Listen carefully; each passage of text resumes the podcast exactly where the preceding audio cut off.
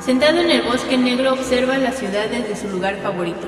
Las luces, a lo lejos, tiemblan nerviosas al escuchar los chasquidos, no de las ramas, sino de su columna torciéndose lentamente. Su rostro se desfigura entre gritos.